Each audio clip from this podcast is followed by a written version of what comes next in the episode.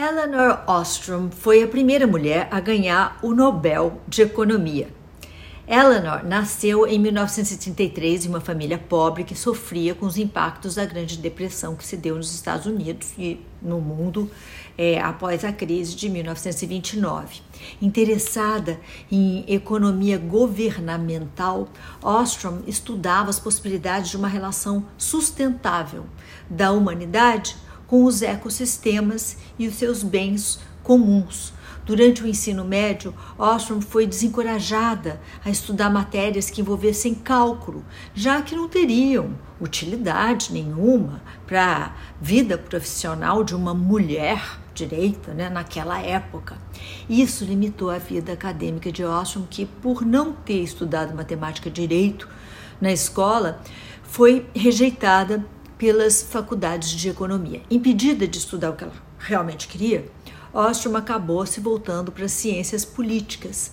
Ela trabalhava em lojas para pagar é, as mensalidades da faculdade.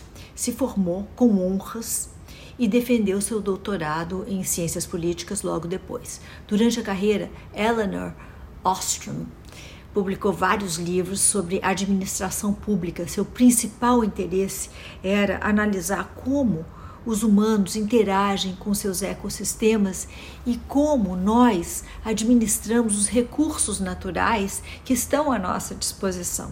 A pesquisa de Eleanor ia em é, ia buscar um, um, um, modo, em busca de um, de um modo mais sustentável de exploração dos bens comuns, contradizendo a ideia de que a única forma de evitar a escassez e, portanto, a pobreza e todas as consequências seria a privatização ou estatização dos recursos. Ela defendia a capacidade dos indivíduos e das comunidades de se autogovernarem e administrarem os recursos naturais com bom senso e sabedoria.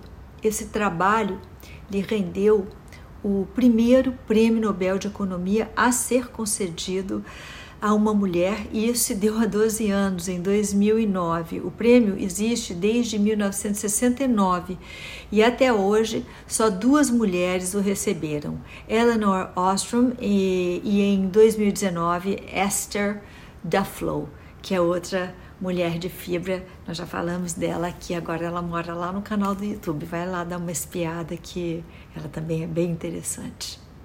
Merece.